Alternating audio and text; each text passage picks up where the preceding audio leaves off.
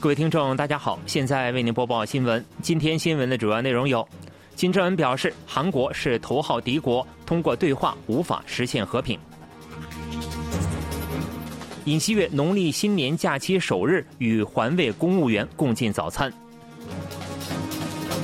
韩国医生决定罢工，农历新年期间医疗空缺引担忧。以下请听详细内容。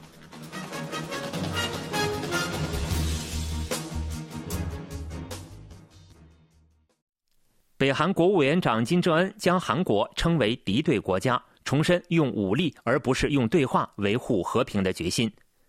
据朝中社九日报道，金正恩八日下午访问国防省，庆贺建军节的到来。金正恩在国防省发表讲话时指出，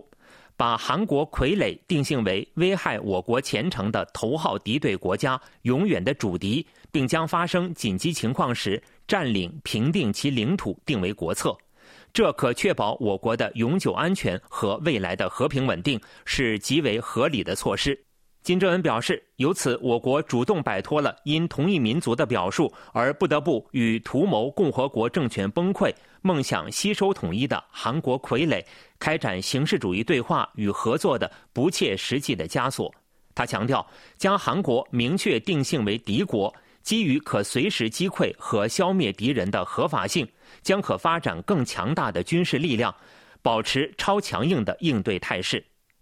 金正恩指出，和平不是用乞求和协商换来的。当前在我们的边境前执迷于战争的狂魔掌握了政权，用枪口对着我们，威胁我国安全。他强调，应当知道战争不会有前兆，军队必须时刻保持临战态势。如果敌军胆敢对我国动武，我们将做出改变历史的决断，毫不迟疑地发动所有超强力量，终结敌人。当天，金正恩还携女儿金主爱出席纪念第七十六个建军节的庆祝宴会。出席当天活动有国防相强纯南、人民军总政治局长张敬泽、总参谋长李永吉等党政军高层干部。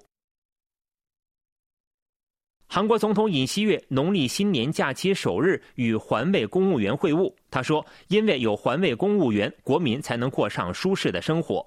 总统室表示，九日早晨，尹锡悦总统在首尔铜雀区的一家餐馆与环卫公务员一起吃年糕汤，向他们的辛勤劳动表示感谢。尹锡悦总统听取了环卫公务员的建议，并表示将改善劳动环境。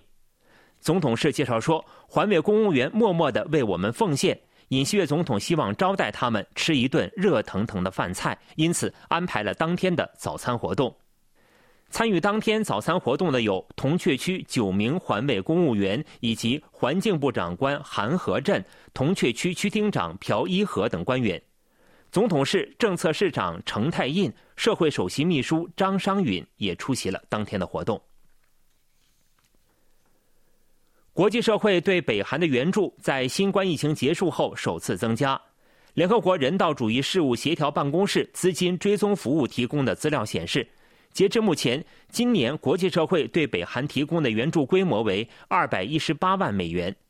新冠疫情期间，国际社会对北韩的援助规模持续减少，去年为一百五十二亿美元，创历史新低。北韩为遏制新冠病毒流入，彻底封锁边境。禁止外部往来，切断了国际社会的援助。二零一九年，国际社会对北韩的援助规模为四千五百九十万美元；二零二零年为四千一百八十八万美元；二零二一年和二零二二年分别减至一千三百七十八万美元和二百三十三万美元，去年巨减至一百五十二万美元。由于北韩封锁国门，联合国人道主义事务协调办公室无法前往北韩查验，于2021年将北韩从人道主义援助对象国名单中剔除。北韩从去年中旬开始部分开放边境，寻求对外合作。国际社会今后对北韩的人道主义援助有望逐步增加。今年为北韩提供援助的国家只有瑞士，218万美元全部由该国提供。韩国政府发表医学院扩招方案后，医生加速采取集体行动，五大医院的医生纷纷表示将参与罢工。政府表示，为减少农历新年假期的医疗空缺现象，不会放松应对态势。大型医院的医生加快采取集体行动，继首尔大学附属医院和首尔峨山医院之后，塞弗朗斯医院和三星首尔医院的医生也表达了参与罢工的意愿。五大医院中已有四家的医生决定参与罢工，预计剩下的首尔圣母医院也将参与其中。虽然医生团体尚未展开罢工，但有意见担忧农历新年假期将会出现医疗空缺。去年农历新年假期急诊医疗中心诊疗量达到一万次。分析认为，鉴于节日期间对大学附属医院急诊室的需求较大，医生团体的集体行动或将推迟至农历新年假期结束后。政府已组建中央事故处理本部，积极展开应对。政府要求医生团体参与对话，并表明若医生罢工，将采取强硬的应对措施。农历新年期间，政府将运营紧急诊疗对策状况室，应对医疗发生空缺的可能性。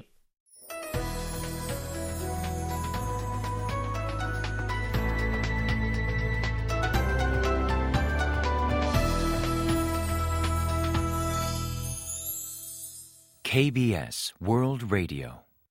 这里是韩国国际广播电台新闻节目，欢迎继续收听。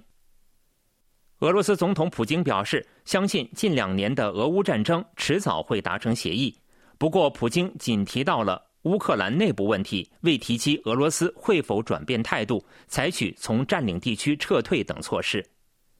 据俄罗斯新闻社等俄媒报道，韩国时间九日，普京在接受前福克斯新闻主播塔克·卡尔森采访时表示，乌克兰无休止征兵，狂妄自大，并面对着内部问题。这最终会促使乌方与俄罗斯达成协议。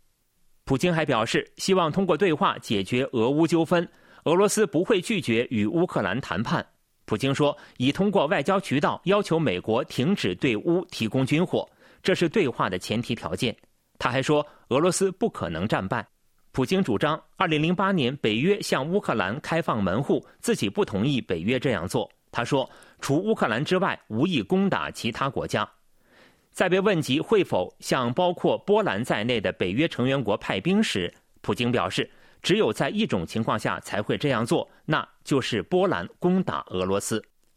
这是2022年2月24日俄乌战争爆发之后，普京首次接受西方媒体的单独采访。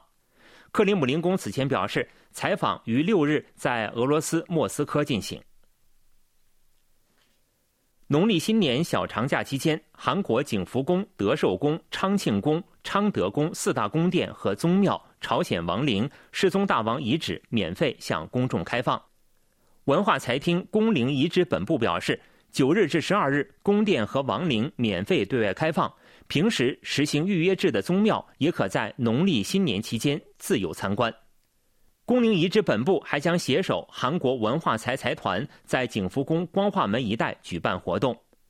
九日起，光化门守门将和守门军执行任务交接的守门将交接仪式，于每天上午十时、下午二时各举行一次，为期四天。九日、十日的交接仪式结束后，还将在兴礼门广场守门将厅举行岁画赠送活动。岁画是祈求消灾去病、迎接好运的希望之画。今年的岁画为画家郑恩惠创作的《站在青龙前的守门将》。韩国男足国家队时隔六十四年再次挑战亚洲杯冠军，却在半决赛中不敌约旦队，于八日晚回国。由主教练尤尔根·克林斯曼率领的韩国队结束在卡塔尔亚洲杯的行程回国。克林斯曼在入境后举行的记者会上被问及会否引咎辞职，他表示不会提交辞呈。韩国队的表现中也有积极的一面，现在最重要的是考虑为下一场比赛做准备。当天入境处人潮涌动，要求克林斯曼辞职的呼声越来越高，甚至还出现了愤怒的粉丝抛掷物品等混乱场面。结束亚洲杯征程的韩国队将于三月进入 A 级比赛。期间将举行2026年美加墨世界杯亚洲区的第二轮预选赛，韩国队将于三月二十一日、二十六日分别主场、客场迎战泰国队，集合日为三月十八日。据统计，韩国工薪族的平均年薪为四千二百一十四万韩元，其中两万余名高收入者的人均年薪将近十亿韩元。根据国税厅九日向最大在野党共同民主党议员陈善美办公室提交的资料显示，二零二二年两千零五十四万名工薪劳动者的年薪总计八百六十五万四千六百五十五亿韩元，人均四千二百一十四万韩元，同比上升近两百万韩元。资料显示，收入处于上游百分之零点一水平的两万零五百三十九人年薪总计二十点二九万亿韩元，人均九点八八亿韩元；收入处于上游百分之一水平的二十万五千四百人人均年薪为三点三一亿韩元。二零二二年，上游百分之零点一人群的收入在全体劳动收入中占比百分之二点四，较二零一八年上升零点三个百分点。上游百分之一人群的收入占比也从百分之七点三上升到百分之七点九。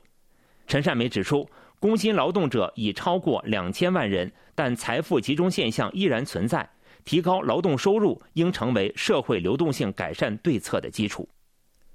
新闻播送完了，是由于海峰为您播报的，感谢各位收听。